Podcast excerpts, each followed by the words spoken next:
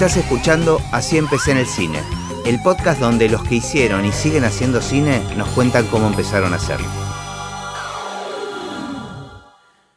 En general nunca hago una introducción o una presentación del invitado, pero hoy por algunas razones, bueno, para los que me conocen son razones obvias, para los que no me conocen tengo que decir que el invitado soy yo mismo, lo cual me pone en una situación bastante incómoda y me veo obligado a aclarar cosas tal vez oscurezcan. Pero, pero bueno, nada, quiero explicar un poco la situación y cómo llegué a esto. Eh, ya llevamos grabados como 50 capítulos y me pasó con muchos invitados y muchos amigos y muchos oyentes del podcast que me conocen, que me dicen, bueno, ¿y cuándo vas a contar vos cómo empezaste en el cine? Y siempre rechacé esa, esa opción porque me parecía que ser el dueño de la pelota y ponerme de titular era como algo que me, hacía ruido y que me producía cierta incomodidad. Recibí un montón de ofertas de, amigos, de directores, de productores, que me dijeron, déjame que yo te entreviste. Pero nada, siempre me, incomodaba. O sea, había algo que... De hecho, estoy un poquito nervioso.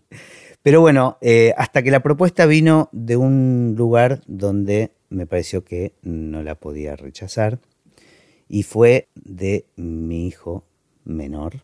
Aquí estoy. de Juan Pomeranek. Juan es eh, estudiante de cine, además es músico y mm, tiene su propia productora de animación. Y... Estamos tirando chivo. Ponele. Juan, chicos. que se llama Chow Juan. Se llama Chow Juan, tiremos el chivo de paso. Pero bueno, nada, me parecía que tener este, la posibilidad de grabar una conversación con mi hijo y hablar de la vida y de la profesión era algo que no podía rechazar y, y es una oportunidad que, digamos, de última tengo el poder de no subir jamás este podcast, pero Probablemente suceda. claro, pero sí quedarme de alguna manera con, esta, con este tesoro de tener una conversación grabada. Así que bueno, dadas... Hoy vos sos mi invitado. Claro, claro. Bueno, muchas gracias por invitarme a, a, mi podcast. Este, Placer. Eh, así que cuando quieras arrancar, hechas estas aclaraciones, espero sepan disculpar este, el atrevimiento de invitarme a mi propio podcast, pero bueno, me parece que estuvo buena la idea. Gracias. Vamos a ver cómo resulta. Bueno, vamos a arrancar con la primera pregunta clásica, de, de, un lugar que lo saqué en internet, que es ¿cuál es tu primer recuerdo del cine? ¿Cómo fue tu primer contacto del cine? ¿Qué es lo que recordás? Excelente pregunta, Juan. La verdad que arrancaste muy bien. Creo que nací para esto. Me pasa algo curioso. Primero que, bueno, obviamente cada vez que le hago esa pregunta a un invitado me obliga a mí, igual que a los oyentes, creo, a hacer como un viaje y tratar de... Yo es más, te iba a preguntar a vos si te acordás cuál fue la mía, pero bueno, primero Bueno, yo creo que nadie se acuerda exactamente cuál fue la primer película. Algunos sí, pero en general no. Yo me identifico mucho con muchas de las situaciones que fueron contando los invitados lo que sí, sin duda, está relacionado este, el cine para mí siempre con un otro, que esto nos pasa casi todos, y está diferenciado. Para mí era el cine con mi papá principalmente, y por muchos motivos está muy relacionado con mi papá, y también con mi mamá, pero siempre por separado, a pesar de que mis padres estuvieron toda la vida juntos. Pero siempre la, familia tuvo mucho que ver, tanto en, la, en el cine como en la música. No sé por qué iba mucho con mi papá al cine, y con él iba a ver películas bastante particulares. Mucho de películas de acción y de aventuras. Me acuerdo de películas como Krakatoa. Eh, bueno, hubo una película en particular, que es una película rusa, de que esto lo averigué hace poco, que no inocentemente me llevó mi papá a verla, que se llamaba Me compré un papá. Este, y era un niño que no tenía padre en una vidriera, este, veía a un padre que estaba de casualidad y que y se lo, no sé, era como muy conmovedora, este, y me acuerdo la sensación de estar viendo esa película, ese niño que no tenía padre, que necesitaba comprarse uno, y mirar para el lado y tener a mi papá y Yo creo que a Abu le gustaba eso. claro, claro. No era ningún gil. Y también él, él, me llevaba mucho a ver, en Bellas Artes había cosas de animación que eran muy experimentales, eran bastante abstractas y que eran, para mí eran alucinantes. También las salidas en, los cines estaban en la calle Lavalle y vos había cine de continuado y esta sensación de ver dos películas de corrido. Ahora alguien creo que de mi generación le gustaría aguantar ya una película larga, viste, es como... Sí, sí, ya no sucede, pero era, era genial porque me acuerdo entrar de día al cine y salir de noche y eso era como... Y era una experiencia muy asociada con mi papá. Después mi papá, él era empresario, este, digamos, había estudiado algo así, nada que ver, pero tenía mucha inquietud artística y en un momento se metió en una escuela de Super 8 y, volvía muy entusiasmado de lo que aprendía eh, y me contaba y a mí eso me entusiasmaba mucho, lo, cual me llevó después a agarrar la cámara en algún momento y experimentar un poco. Pero por otro lado, y esto también me identifico con muchos de los invitados, estaba la salida a las películas de Disney y al cine Los Ángeles que todos mencionan en el podcast, que estaban en la calle Corrientes. Y esas salidas eran con mi mamá y siempre con algún amigo. O sea, eran como era, mamá copada que te lleva a vos. No, era como, era como un cine distinto que el que veía con mi papá. Claro. Pero siempre era una actividad individual con cada uno, lo cual me encantaba y de alguna manera yo traté de repetirlo con vos y con tus hermanos cuando eran chicos. Era la actividad de los martes, creo que era íbamos al cine, era Pero aparte iba con cada uno por, sí, separado. Era por separado. Era otro plan, era como. Era un plan individual con cada uno de ustedes. Me imagino que era transmitir ese placer que yo sentía. Después lo que, lo que sucedió con el, con el tema del Super 8 de mi papá era genial. Mi papá no veía muy bien, o sea, tenía una cuestión de la vista, un ojo desviado. Nunca pudo manejar el tema del foco, entonces era muy genial porque las películas eran rollos que duraban, no sé si 3, 4, 5 minutos y se mandaban a revelar Alemania y después volvían entonces tardabas meses en ver la película que había filmado, ya sea unas vacaciones o lo que sea. Ya te habías olvidado. Y después era toda una ceremonia, poner el proyector, poner la película, la película se enganchaba muchas veces y se empezaba a quemar y te agarraba como desesperación. Eh, las películas eran, eran mudas, no tenían sonido. Después se compró un proyector con sonido, pero el sonido era malísimo. Qué viejo que sos, Dios. este, el mundo cambió mucho, mucho, entonces. Pero me encanta haber sido parte de ese mundo no, analógico. viste el cambio, todo. Exacto, digo, eso es algo que tu generación ya se perdió. No, yo llegué a ver un poco VHS, pero. Claro, el VHS fue la gran revolución para mí, o sea, no me acuerdo dónde estaba de los proyectores que se ah, juntaban a... Entonces era todo un acontecimiento familiar cuando llegaban las películas, que eran cuatro o cinco rollos, ponernos a ver eso. Y era muy gracioso porque mi papá empezaba casi todas las tomas con el cielo y después iba bajando lenta hacia un paño hacia abajo. Un artista. Sí, pero estaba todo fuera de foco.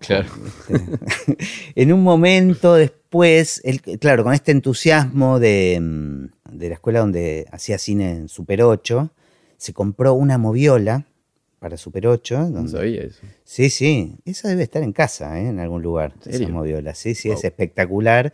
Y una maquinita donde vos cortabas la película y podías empalmar. Claro. Y no sé, a mis 20 años, ponele, me agarró un ataque en un momento y agarré todas las películas. Me encerré como tres meses y las empalmé todas, las junté y eso lo pude después digitalizar. Todo ese material. Con... Sí, sí, de hecho, no sé, espero que algún día ese material a vos te sirva para, para He visto algo. de eso, porque aparte de la película la vi. Y en algún momento habremos hecho alguna proyección familiar. Este. Nada más, o sea, yendo a tu familia, mi familia. Eh, Casualmente. Es claro, sí, justo. es una familia dentro de todo particular. Primero porque cómo llegar a la música y al cine con padres que no hacen nada vinculado con el arte. Ajá. Pero eso, ¿cómo fue que vos encontraste el cine como vocación o cómo vos entraste por la música en principio? Sí, sí, sí. Bueno, sigue siendo la música de mi profesión, digamos. Recontra. Hoy aplicada al cine. Mira, em, los dos siempre tuvieron mucho interés artístico, digamos. Consumían, en casa había muchos discos. Yo no tengo el recuerdo, por ejemplo, de estar, sí, escuchando, que ellos estén escuchando música. Claro. Eh, les gustaba mucho el teatro, les gustaba el cine. Sobre todo mi papá tenía mucha, mucho oído musical y le encantaba. Él se puso a estudiar piano cuando yo decidí dedicarme a la música. O sea, tenía más de 60 años cuando empezó de cero a estudiar piano. Sí, sí. Y tenía, y le gustaba hacer teatro cuando era joven, pero nada de esto yo lo vi ni lo viví. Yo creo que mm, la música fue apareciendo. Bueno, hubo un acontecimiento Sí, loquísimo. Loquísimo, sí, que indudablemente marcó de alguna manera. Sí, hay algo ahí que yo creo que por más de que uno de niño escucha música, te llevó algo por el sonido. Bueno, sí, obviamente. Este, primero tengo que aclarar, de chico eh, me mandaron al Colegio Musicum, que era, era una escuela de formación un poco clásica, pero... ¿Esto queda? desde los tres años. O sea, yo tenía cierto placer por hacer música. Pero bueno, cuando yo tenía cinco años sí ocurrió este acontecimiento que creo que nos marcó la vida a todos. Y que creo que obviamente tiene mucha relación con mi profesión hoy en día, que fue el nacimiento de mis hermanos. Eh, lo aclaro más para el público porque vos lo conoces, obviamente. hay como un misterio ahora que se claro, generamos ahí una expectativa. No, cuando nacieron mis hermanos, que son mellizos, al año de, de que ellos nacieron se detectaron que eran sordos. Y bueno, hoy uno dice, tus hermanos son sordos, además sordos muy profundos, y yo me dediqué a hacer música y sonido y a ponérselo a las imágenes. Y sin duda tienen que ser dos acontecimientos que tienen alguna relación, más allá de la vocación. O sea, la verdad que no sé si yo me hubiese dedicado a lo mismo si no hubiesen existido mis hermanos. claramente hubo un peso ahí como que... No solo un peso, sino que yo hoy lo relaciono con un montón de cosas. Porque esto nos, obviamente nos afectó la, vida a todos. Digamos, cuando se descubrió la sordera de mis hermanos, yo estaba entrando a la primaria, yo tenía seis años.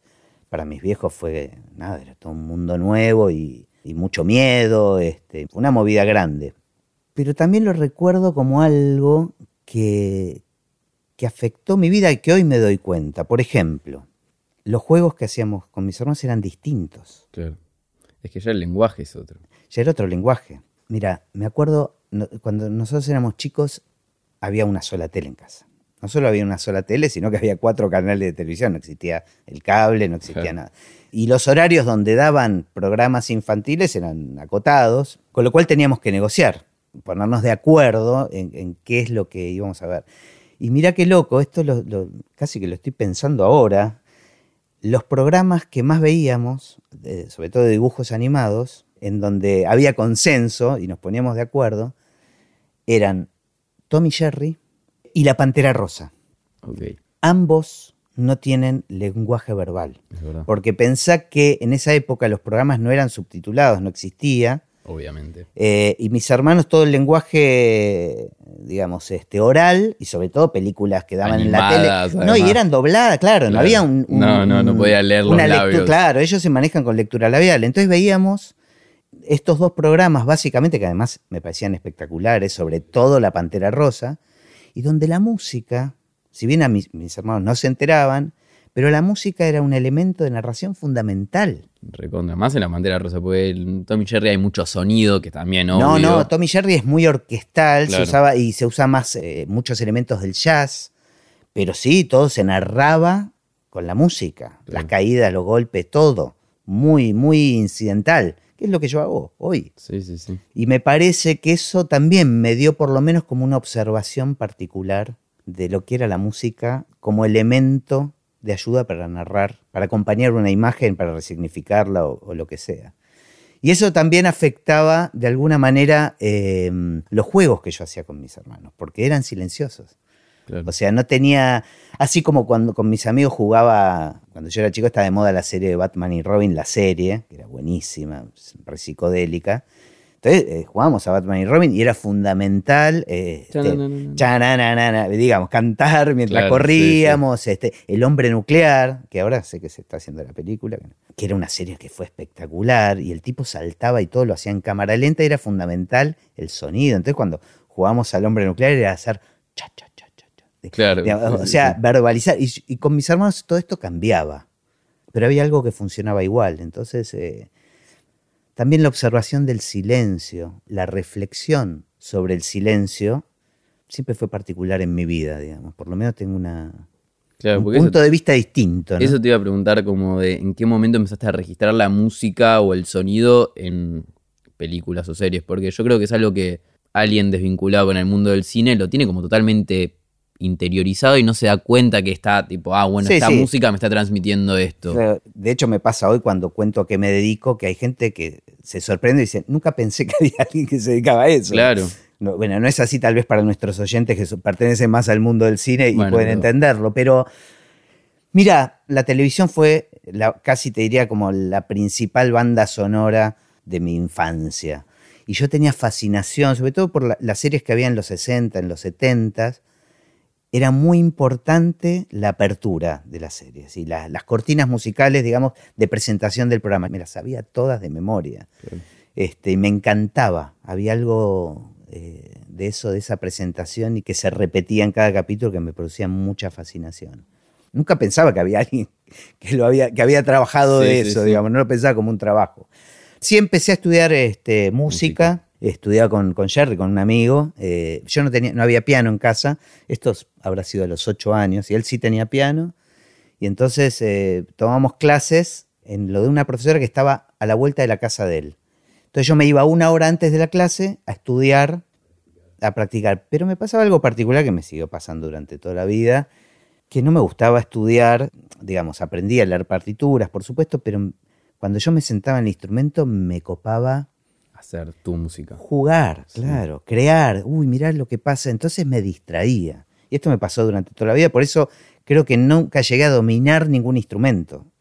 Y estuve, siempre estuve muy incómodo, estudié toda la vida piano y siempre fue un esfuerzo hasta que en los últimos años me amigué con eso. Digo, pero si, si a mí lo que me da placer no es tocar en particular, no es dominar un instrumento, o sea, me encantaría hacerlo, pero eso exige una cantidad de horas hombre que siempre me interesó más aprovecharlas de otra manera. Siempre vi a los instrumentos como eso, como un instrumento, como un medio, digamos, como el bisturí es un instrumento para un cirujano. Digamos, para mí es un instrumento para hacer música, es un medio para hacer música, no es la música en sí misma. Entonces, eh, me fascina ver a alguien que domina mucho un instrumento, me, me produce mucha, mucha admiración pero reconozco que nunca tuve esa pasión y siempre lo que me hacía producir adrenalina y entusiasmo era la posibilidad de crear, de hacer. De hecho, bueno, después este, en la secundaria eh, me encapriché con comprarme un bajo. Quería... Pero ¿por qué el bajo igual? bueno, en verdad que yo quería tocar la batería. Un día volviendo eh, en colectivo con un chico de otra división, empezamos a hablar le cuento, le digo, sí, yo tengo, tengo algunas ideas de batería, este, voy a estudiar, que era como una fantasía. Y el pibe me dice, ah, yo soy baterista. ¿En serio? Le digo Sí, sí. Me dice, ¿querés venir a mi casa? Tengo la batería armada. Digo, dale. Yo nunca había ni tocado. Yo sentía que si me sentara una batería iba a tocar. Siento que todos piensan lo mismo. Claro, es como una fantasía. Y fui a la casa de este pibe y antes de sentarme se sienta él la rompía, tocaba espectacular. Digo, che, ¿y no, tocas con gente? Me dice, nunca toqué con nadie. Dije, no, pero tenemos que hacer algo. Entonces, claro, guitarristas sobraban por todos lados. Yo tocaba el piano, pero todavía no había tanto acceso a sintetizadores o pianos portátiles y qué sé yo. Y bajistas no conocía a nadie. Dije, es mi lugar. Claro. Por eh, descarte fue. Casi por descarte. Y aparte me parecía canchero, digamos. Sí, es canchero. A, los 14 años, uno quiere estar este, en una banda es para, para ser sexy, digamos. Este, me compré el bajo y saqué un cartel en la calle, me acuerdo, que había clases de bajo.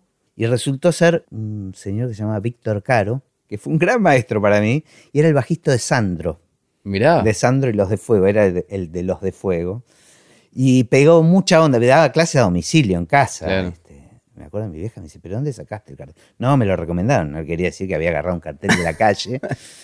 Pero el tipo pegó buena onda y le decía a mi vieja, che, tiene talento. Este, y él tocaba en esa época en el teatro de revistas, además de tocar con Sandro, y me empezó a llevar. Me dice, ¿querés ver cómo es el mundo de un músico? Y yo estaba fascinado. Y me, me, acuerdo de entrar al teatro de revistas y de entrar por los camarines y ver a las vedettes ahí cambiándose. Yo estaba, digo, yo quiero esta vida. Claro, me parecía como. Te comiste la vida del rockstar. No era un rockstar, encima era como. Era lo que creías que era, era lo más cercano. Era rarísimo, pero me, me producía cierta fascinación. Y bueno, y ahí empecé, digamos, muy cara dura y sin tocar bien, a armar un grupo. Y siempre tuve la suerte de encontrar pibes que tocaban muy bien. Siempre estuve rodeado de músicos que tocaban mucho mejor que yo. Y me di cuenta eh, rápidamente que mi lugar estaba más en la composición y en sugerir arreglos, y eso me fascinaba y se me daba como naturalmente.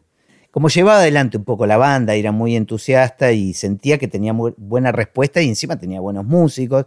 No había tanta gente tocando tampoco, entonces también eh, lográbamos ser como el centro de atención de nuestro grupo de amigos. Había una cosa muy fascinante y, esta posibilidad de mm, jugar con músicos que tocan muy bien, que es algo que me sigue fascinando hoy. Digo, qué bueno tener una idea y después llamar a otro músico y que la enriquezca. Claro, que la ejecute de una manera Claro. También. Bueno, y ahí me pasó algo muy particular, que en un momento, eh, con el primer guitarrista, con Chelo, que, era un amigo que tocaba la guitarra, este, pero éramos muy amigos y formamos esta primer banda, que me dice, acompáñame a ver a mi primo que trabaja en una inmobiliaria, él toca muy bien la guitarra y se acaba de comprar un aparato y quiere que lo vaya a ver. Y fuimos a una inmobiliaria, me acuerdo, y el pibe se había comprado lo que era la primer porta estudio. Una porta estudio era una grabadora que vos ponías un cassette de los que comprabas y te permitía dividirlo en cuatro pistas. Entonces este tipo grababa una primera guitarra, arriba de esa guitarra le grababa una melodía, soleando él con la guitarra, después le grababa una voz y después le ponía un coro, todo lo hacía él solo. Claro. Y cuando yo escucho y veo lo que el tipo estaba haciendo, flasheo, pero en colores. O sea, digo, esto es increíble. Él solo se armó esto. Sí, sí, sí. Y claro, descubro un mundo, esta posibilidad de grabar una cosa y después grabarle otra cosa arriba, eh, y, me vuelvo loco, me vuelvo loco con eso. Y empieza a ser una, un gran sitio de experimentación para probar cosas. Finalmente consigo, viejo me regale una porta estudio. Y junto con eso me compro un sintetizador, que eran de los primeros que había. Digamos, la aparición de los sintetizadores, que eran los primeros, también empezabas a tener un montón de sonidos que siempre se buscaba imitación de cuerdas, imitación de... Pero después había sonidos que no, no tenían nombre. Y eso era re interesante y vos los podías empezar a modificar. Y mis viejos veían que yo me lo tomaba en serio y supongo que a ellos les debía pegar de alguna manera. Qué loco sí, claro. le estoy dando tanta bola a la música a mis hermanos sordos. Era como. Sí, como, como lo encararon ellos. Sí, mi vieja como psicóloga siempre hizo varias interpretaciones distintas. Por un lado decía. Eh, bueno, hay una muy linda que puedes decir es una suerte de compensación. Claro, para rellenar un hueco. ella tenía la teoría un poquito más oscura que era como que yo encontré un lugar donde mis hermanos no me rompan las pelotas. Claro, puede ser también. también, bueno. Porque digamos que fue una invasión, yo era hijo único, me vinieron. Y los tíos son personas que por lo menos, por lo que sé, eran intensos de pequeños, eran diablos y también... Sí, sí, siempre fueron muy, muy... Imagino que también había una falta de atención de repente de, tus padres. Y estuvieron muy abocados a, a la educación de ellos, y lo cual yo creo que fue en algún punto me dio mucha libertad con, las ventajas y desventajas que tiene eso, ¿no? De alguna manera. Pero bueno, me veían muy comprometidos y la verdad es que me estimularon mucho. Me dijeron, si lo que te gusta es la música, este, hacelo, pero hacelo en serio. Y, mi vieja me averiguó, eh, porque yo no tenía mucha, mucha conexión. Y me metí ahí en la UCA, que estaba la carrera de musicología. Yo quería hacer composición y dirección orquestal era muy exigente la UCA. Si vos o sea, si vos tenías un conservatorio completo, recién entrabas a primer año, o sea, tenías un examen bastante alto, con lo cual el último año de la secundaria me puse a estudiar bastante música. Y después tenías en la universidad, cada dos años tenías un examen de piano que era muy exigente. Y te obligaba a dedicarte a estudiar por lo menos piano, además de, de las materias que tenías, audio perceptiva, digamos, un montón de materias relacionadas con la música, te obligaba a estudiar muchas horas de piano para llegar a ese nivel de exámenes. Y con tus antecedentes de claro, poco mi dificultad para sentar el culo a estudiar y mi, mi capacidad de distraerme. Pero aparte, paralelamente, me empieza a ir bien con estas bandas, empiezo a tocar con mucha gente me cambio de profesor, ahí me puse, eh, me puse a estudiar con Machi, que fue bajista de Spinetta, y me pongo a estudiar también piano con Giacobbe, que era maestro también de piano. Eh, me empiezo a meter como en otros universos que me interesan mucho y que la facultad también tenía una tendencia hacia, hacia la música contemporánea. O sea, yo me acuerdo de ir a ver conciertos de mis profesores. Me acuerdo de un concierto que fui el primer año que estaba ahí en la facultad y fui con compañeros a ver un concierto de un profesor, que era muy poca gente, era un concierto para cinta y flauta. Y entonces había de público 40 personas, no más que eso, con sillas. Y se veía el escenario donde había una máquina de cinta abierta, un atril y un micrófono. Y de repente llega mi profesor que iba a dar el concierto, prende la, la cinta y consistía en una grabación de una canilla pasada al revés. Lo pensé, sabes que lo estaba viendo en mi cabeza Entonces vos escuchabas durante 15 minutos y de repente él se ponía frente a la partitura y hacía Claro. Pasaban otros 15 minutos y hacía pip. Y yo veía a la gente que estaba a lo mío y decía, qué excelente, qué emocionante. yo dije, no sé si, si esta es mi... Vos tenías que hacer que sí con la cabeza. claro, no, yo no hacía nada, digo, yo estaba como abierto a... Es que la verdad que la música tiene eso, tiene tantos universos posibles. Totalmente. Que nada, uno tiene que ir buscando y... Y es una forma de expresión gigante. Como... Es, es muy misterioso, es muy misterioso lo, que, nos sucede con la... Es como un idioma que todos eh, llevamos dentro, digo, yo creo que es muy raro porque a cualquier persona vos le pones una música triste, no importa la educación que tenga, digamos, a qué cultura pertenezca, qué edad tiene, sus creencias, nada, y la reconoce como triste. O sea, la música tiene esa capacidad de conectarnos directamente con las emociones sin que pase por el cerebro, y es como un lenguaje muy poderoso. Por eso me parece que es una herramienta genial para comunicar bueno, de hecho las religiones, en todos los templos, en las iglesias, la, música. es parte de la conexión con la emoción y es, y es como que va por otro lado, ¿no? Este, es como casi subliminal y, y es muy interesante lo que puede suceder con eso. Yo creo que a mí me fascinó mucho, y seguramente esto está relacionado con la historia familiar, el tema de las posibilidades de la grabación de la música. Y tenía un primo, director de teatro, y daba... Gaby. Claro, daba este, talleres en distintas instituciones de teatro y mm, me dice, ¿te animas a hacer la música alguna, alguna obra? Y yo tenía este grabador. Claro, encaraste por otro lado de repente. Y me apareció eso y él me pagaba. Fue muy importante para mí. Y sentía que lo que, lo que yo hacía, la interpretación que hacía y lo que se necesitaba, que le aportaba mucho, eran talleres de teatro muy informales. Sí, sí pero que después, viste, recibía, che, qué buena la música. además es de repente encarar otra cosa, porque venís haciendo bandas, que es más un show, como tuyo. Y yo ahí descubrí algo, que me pasaba algo con esta cosa de ayudar a narrar una historia desde la música, que me sentía muy cómodo, que me salía con mucha facilidad. Y además ahí me acuerdo la sensación de, de llegar a uno de los ensayos y decir, ah, llegó el músico. Y era la primera vez que me llamaban el músico, digamos. Y es que es otro, como otra, no sé si categoría, pero es, tenés que, lo encarás con otros ojos. De repente era mi profesión y yo no tenía ningún modelo, alguien que decía, digamos, conocido, familiar, que era el músico. Así que ahí empezó como a abrirse un mundo y después averiguando me entero que una posibilidad económica importante es el mundo de la publicidad. Dije, ah, qué divertido.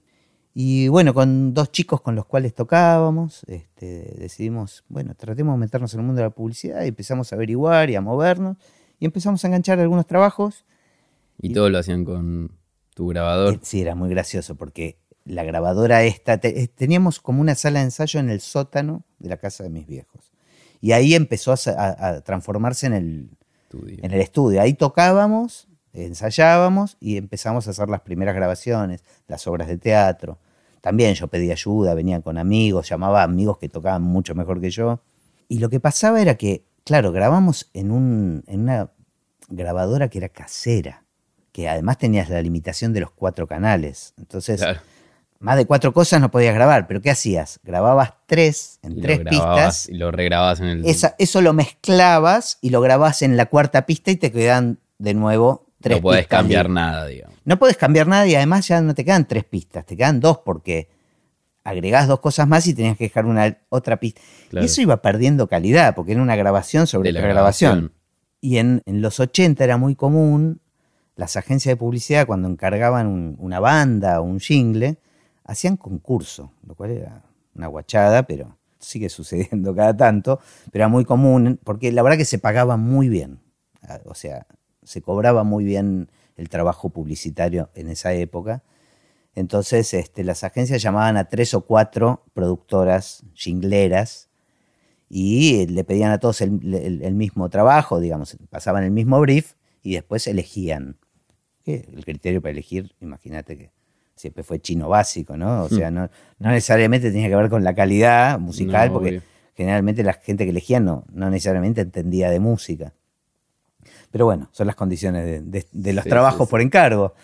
Y lo que nos pasaba era que todos se entregaban en cinta abierta, que era como lo más profesional, pero nosotros ni siquiera teníamos. Y competíamos con estudios importantes.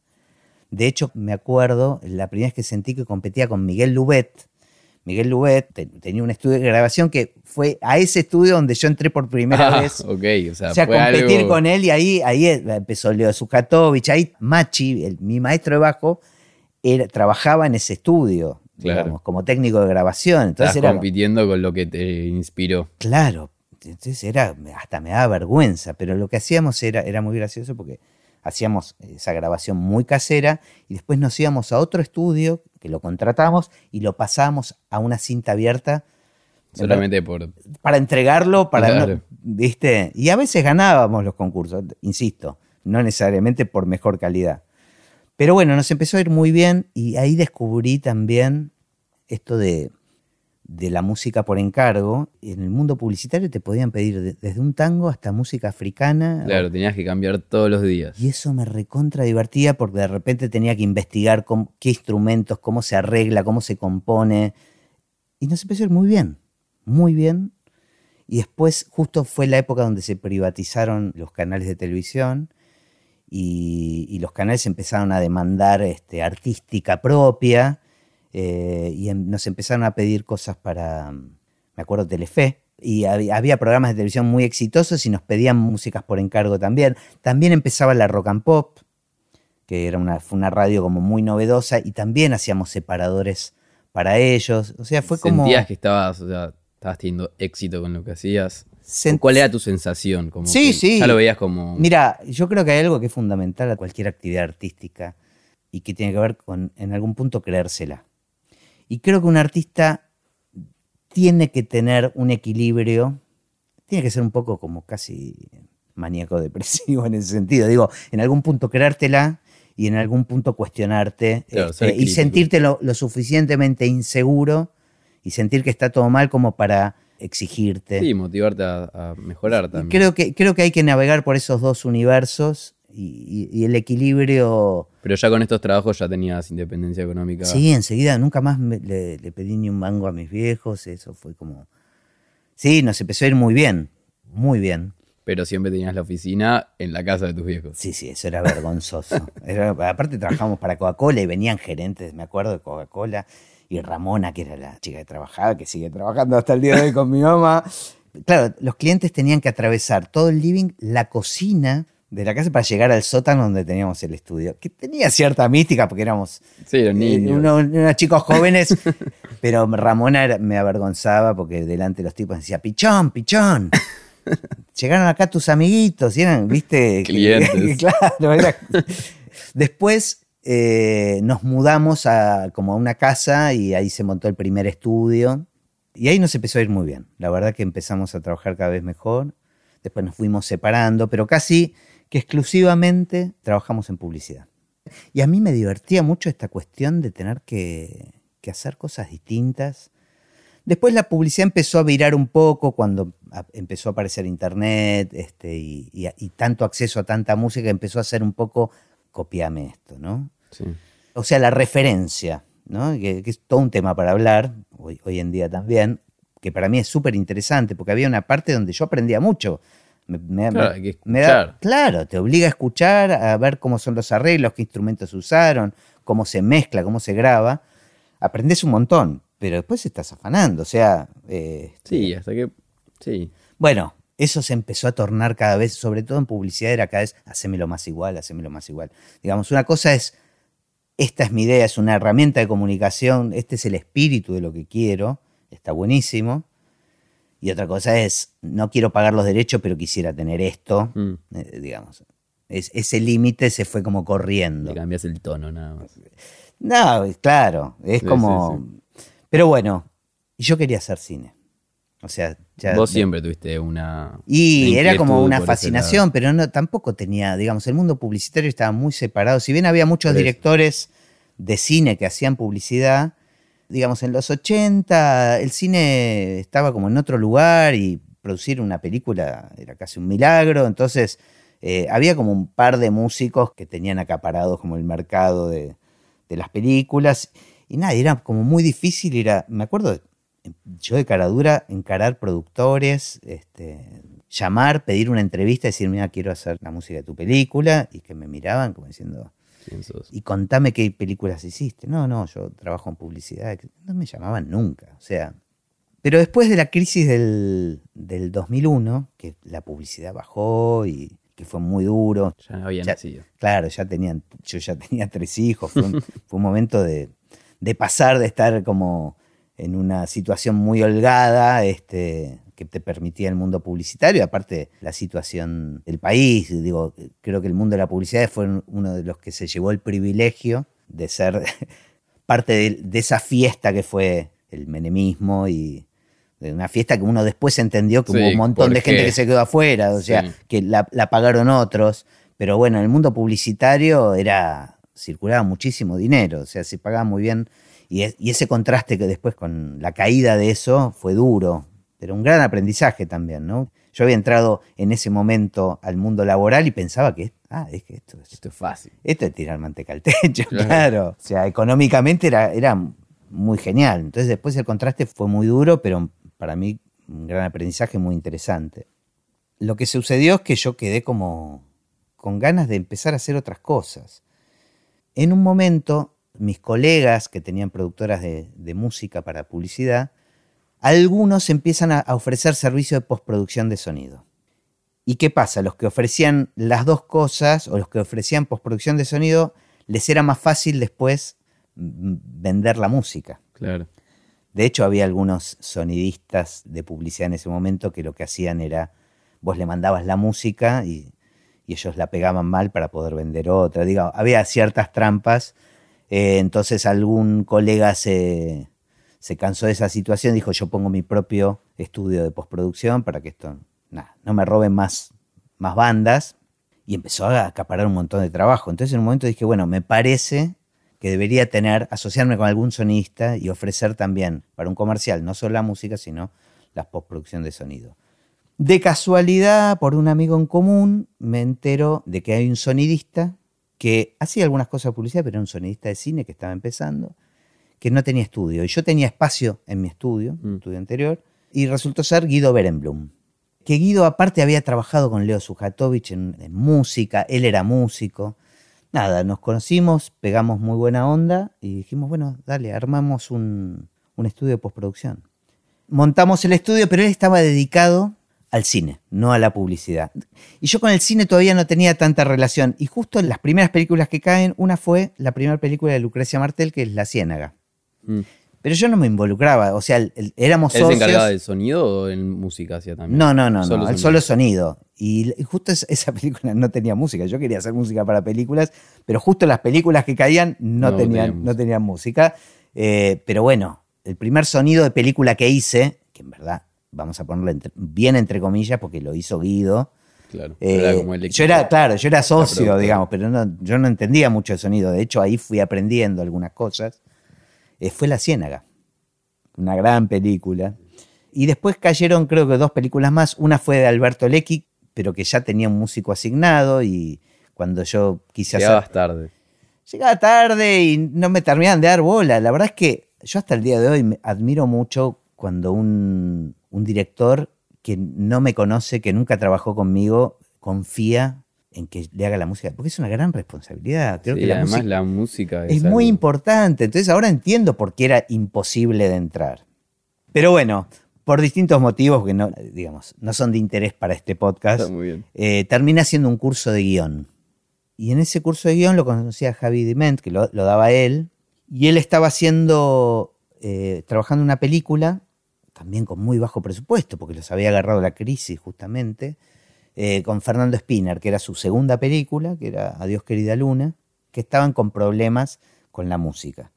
Que un poco la había empezado Horacio Fontova, que había hecho unas canciones que estaban buenísimas, pero que necesitaban otra cosa, una cosa más orquestal, y llamaron a un director de orquesta y no les convencía. Y, y yo le dije, mira, si querés dame una escena, la película ya estaba editada.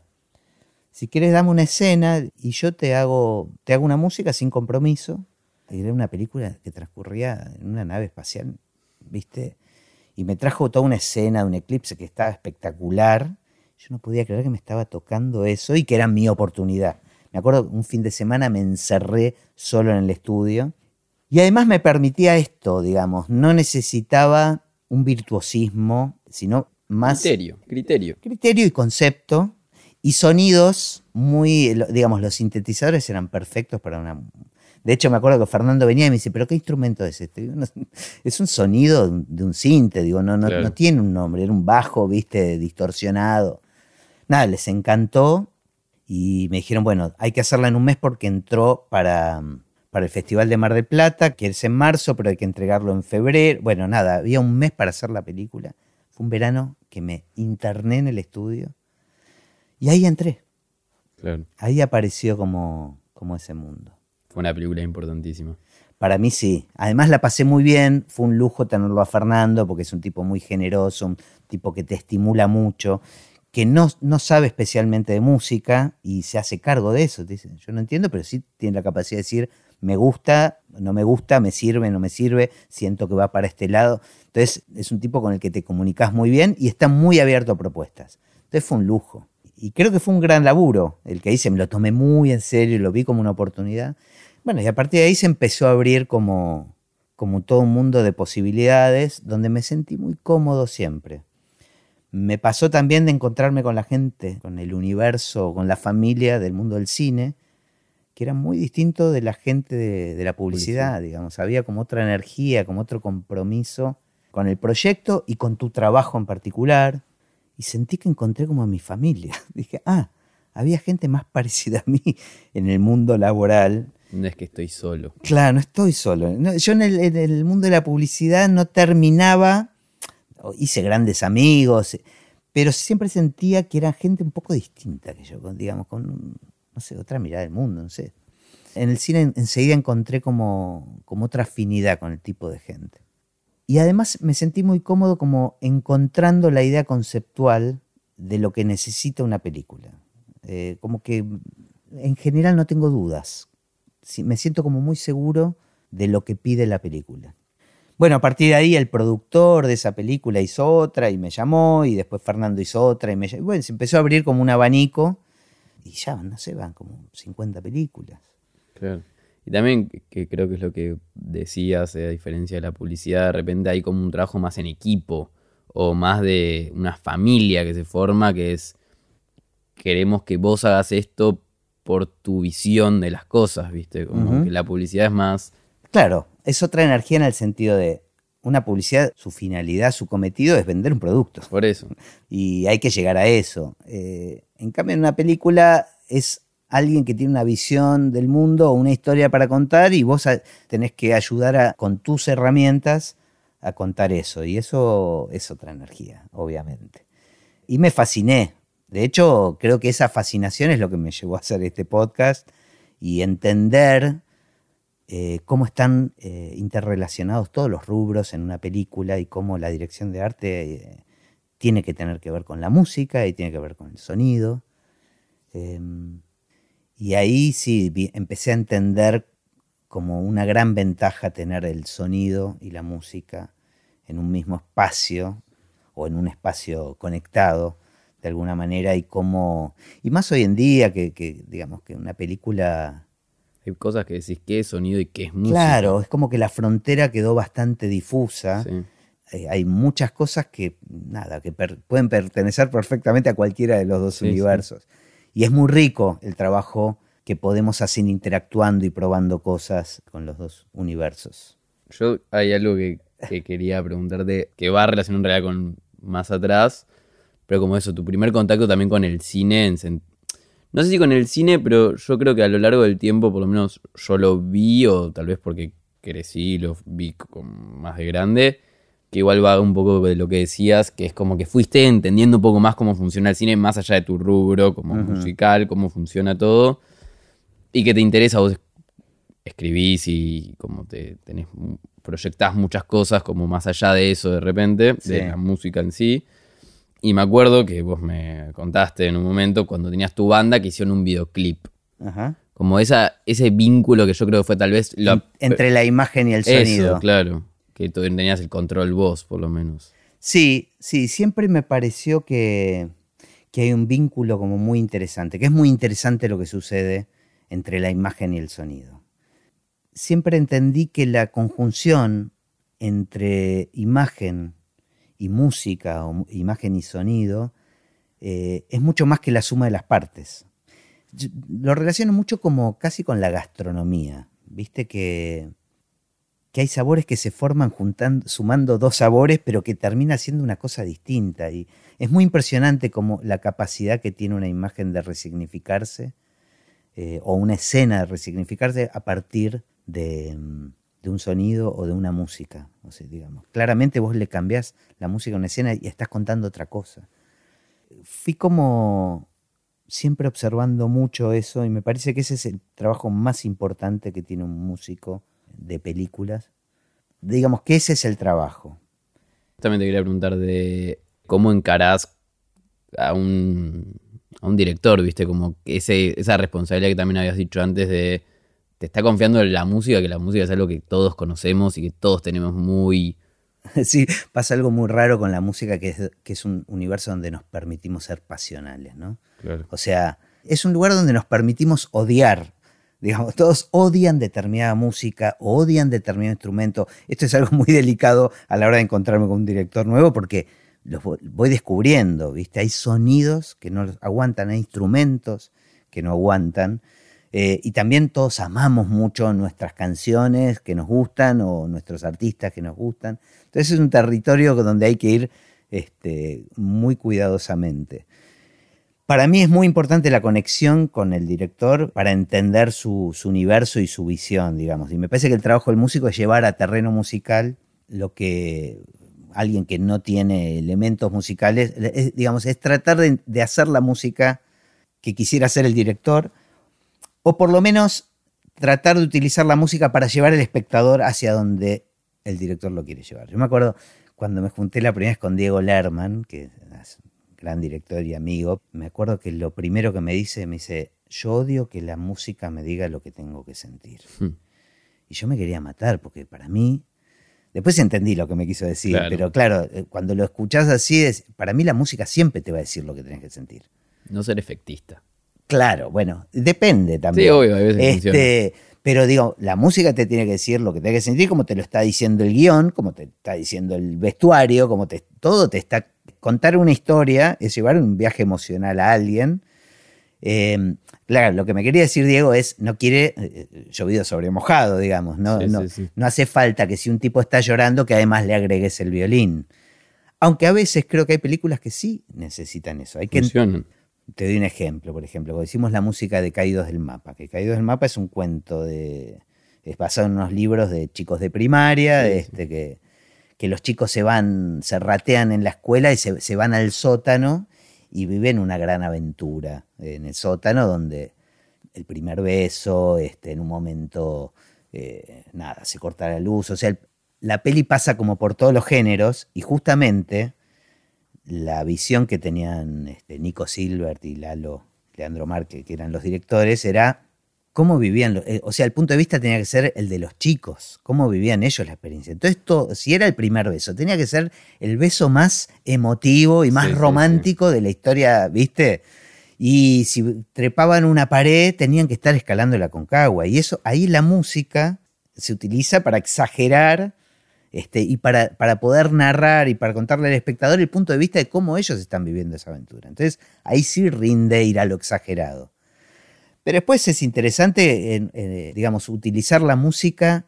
Primero, creo que no hay que utilizar música cuando no es necesaria. Me parece que se transforma en un musical. No, o no, pero me parece que la música tiene que utilizarse para poder contar algo que, que la imagen no está abarcando, digamos, algo más de lo que cuenta la imagen o a veces para contradecirla, qué sé yo, a veces simplemente con, con, una pequeña cuerda, con un pequeño violín, un, hilito de una nota, vos podés aclarar que una situación que parece normal no lo es.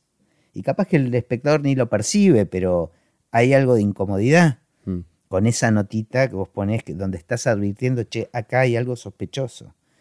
Entonces es un poco como, como la gastronomía, ¿no? Donde vos podés combinar cosas y, eh, y podés ir a los sabores intensos y clásicos, eh, como un choripán o una milanesa, eh, o podés encontrar lo agridulce. Este, me encantan las escenas, por ejemplo, hay a veces escenas muy violentas con una música muy suave, lo que hacen es, poner más violenta la, la escena, digamos. Entonces, me parece que el poder de de la música en el cine es eso y es, una herramienta espectacular, espectacular. Y después, bueno, sí, con cada director es encontrar eh, su universo, tratar de proponer voz y tratar de escuchar. Eh, y, termina siendo un promedio de todo eso, digamos. Hay directores más abiertos, hay directores que tienen mucho miedo a que la música, este, que les gusta más el realismo y que la música atente contra eso. Eh, y hay que ser muy sutil. Yo creo que de todos modos hay una convención que ya está clara que cuando alguien paga una entrada o se sienta frente a la tele a ver una película ya sabe que es un artificio todo. Entonces simplemente hay que establecer una serie de códigos y ayudar a que el espectador entre en ese código. Después otra de las cosas que me encantan es trabajar con los leitmotiv, pero casi que el leitmotiv es el, es el moño, digamos, es la decoración. Me parece que, digamos, lo fundamental en una peli es que la música ayude a narrar, digamos. Este, después, bueno, está esos gustos que nos damos a veces de tener un leitmotiv y que sea identificable. Sí me gusta mucho que cada película tenga su identidad propia. Eso sí me parece fundamental, encontrar como el sonido, la elección de los instrumentos. Yo creo que eso te permite seguir jugando. Y además cada, es eso, cada, cada película es como un, universo distinto y, y, yo, viste que acá en el estudio me gusta poner los pósters de las películas porque cada vez que los veo es como acordarme de esos meses trabajando con esos instrumentos, con esas melodías, con esos climas con esa gente también, con, ese director o directora, con ese productor, productora. Es como una foto de, ese momento y, empezar con una peli es también ese, meterte en una aventura distinta. Yo creo que ahí encontré este, la horma de mi zapato, digamos, donde no me aburre nunca este trabajo porque cada película es un universo nuevo. Y otra cosa que me encanta, que se usa poco, pero tuve la suerte en la primera película que hice, que fue Adiós querida Luna, es el tema de los títulos. Hmm. A mí me encanta cuando hay una presentación. Lo que pasa es que hoy en día, con el cine que se hace con bajos recursos, siempre acotado de tiempo y de presupuesto, ya no, se le puede dedicar tanto a eso. Pero me encantan las pelis donde empiezan con títulos, ya sea animados o. y con una música donde. Te ponen contexto.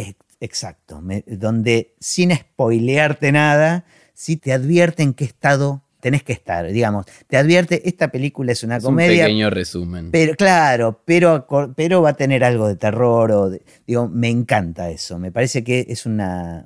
Y que tiene que ver con, con, el mundo de la tele también, ¿no? Pero hay grandes películas que tienen unas presentaciones que son espectaculares. Me parece que es un lugar para divertirse mucho. Eh, ¿Y qué pensás del futuro del cine? ¿Cómo lo ves? Ah, otra excelente pregunta. se ve que ya querés que se acabe nuestra conversación, lo cual me parece bien porque ya hace demasiado tiempo. Em, sí, también se me confunden todas las respuestas que me dieron todos mis invitados. Eh, digamos, obviamente, en la historia de la humanidad siempre tuvimos y vamos a seguir este, necesitando contarnos historias yo creo que el cine fue la gran vedette del siglo XX. La número uno a la hora de contarnos historias. Creo que nos produjo una capacidad, una fascinación. Eh, después apareció la tele a competirle y fue muy importante, pero creo que el cine fue la, vedette del siglo. Y claramente que estamos, en, un nuevo, nuevo siglo, en un nuevo milenio, eh, están apareciendo otras nuevas vedettes y estamos a las puertas de este nuevo, del nuevo siglo, del nuevo milenio, y no, eh, claramente no va a ser el cine la, la, gran vedette. O sea, creo que el cine no va a morir, eh, creo que se está transformando en otras cosas. Y me parece que está bueno. Kurosawa decía que todo lo que nace en algún momento tiene que morir, y me parece que, es así. No creo que, que, yo asista a la muerte del cine. Claro, yo creo que más se transforma. Se va transformando, pero creo que están apareciendo nuevas formas de narración y creo que, que la cosa va a venir por el tema. Bueno, uno son los videojuegos, como, como una experiencia que suena como algo bastante superficial, pero creo que va, va a haber una forma de narración y de contarnos historias a través de eso que, creo que va a ser muy interesante y muy también relacionado con la realidad virtual, con la realidad aumentada. Creo que por ese lado se va a venir algo nuevo, que va a ser la, gran vedette. Pero bueno, en definitiva siempre se trata de lo mismo y creo que también siempre relacionado con lo audiovisual. Eh, claramente estamos en un mundo donde la comunicación cada vez es más audiovisual y en ese sentido creo que nos tenemos que quedar tranquilos todos los que nos dedicamos a lo audiovisual, más allá de la nostalgia que uno tenga y el amor que uno tenga por el cine, me parece que hay que acompañar los cambios y adaptarse. ¿Y sentís que el cambio va a ser más... Porque el cine era como una actividad colectiva, el ir al cine. Eso es interesante porque, digamos, eso está cambiando en todos los ámbitos de, en, todos los ámbitos de los seres humanos, digamos, cómo, cómo, nos estamos, cómo estamos compartiendo las cosas. De hecho, otra de las cosas que más me encanta de este podcast es que esta situación es muy atípica. O sea, estar, no sé, una hora y media sentados acá charlando, conectados con una conversación, mirándonos a los ojos, no sé cuántas veces ocurre. Ni con amigos, mucho menos con un hijo de 20 años. Digamos la verdad, estamos en realidad, yo estoy en casa Estamos hablando por teléfono. Claro, claro. Sí, es como, es muy raro lo que está sucediendo, eh, pero bueno, siempre hay como una contracultura que aparece, así como vuelve el vinilo, digamos, eh, o sea, estamos hiperconectados y a la vez cada vez más desconectados, pero siempre hay como una rebeldía eso, y confío en, las rebeldías como para que compensen, y, y somos bichos sociales, y por más que nos estemos aislando en un montón de cosas, creo que siempre vamos a buscar encontrarnos. Es parte de nuestra esencia y de nuestras necesidades. Entonces, tengo confianza en eso. ¿no? O sea, en general no soy una persona muy negativa ni apocalíptica.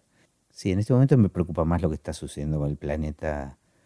Ecológicamente. Sí, me parece que eso sí es algo para prestarle mucha atención y, y me parece más preocupante que cómo estamos manejando las relaciones entre nosotros. Me parece que que, le tenemos, que es un momento donde hay que prestarle más atención tal vez a la relación que tenemos con, con el resto de las especies y con el, y con el ambiente, con el medio ambiente. Donde vivimos. Sí.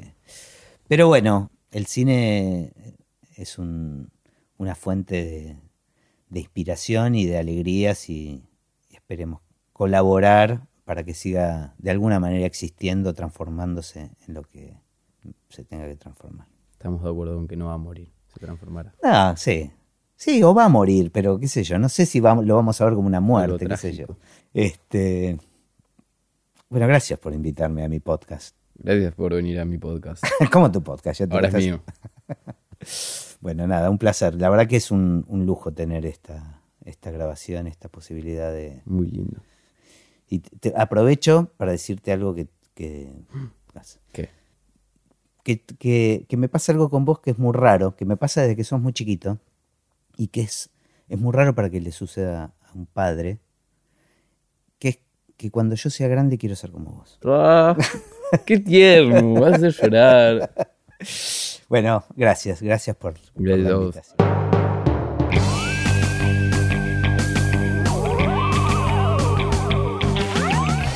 Así terminó esta conversación de Así empecé en el cine. Mi nombre es Gustavo Pomeranek y espero que la hayan disfrutado al menos un poco de todo lo que disfruté yo. Recuerden que se pueden suscribir para escuchar todos los episodios que vamos subiendo en asíempecénelcine.com. También nos pueden buscar en Apple Podcasts, en Spotify o en cualquier otra aplicación de podcast. Los espero en el próximo. Chao.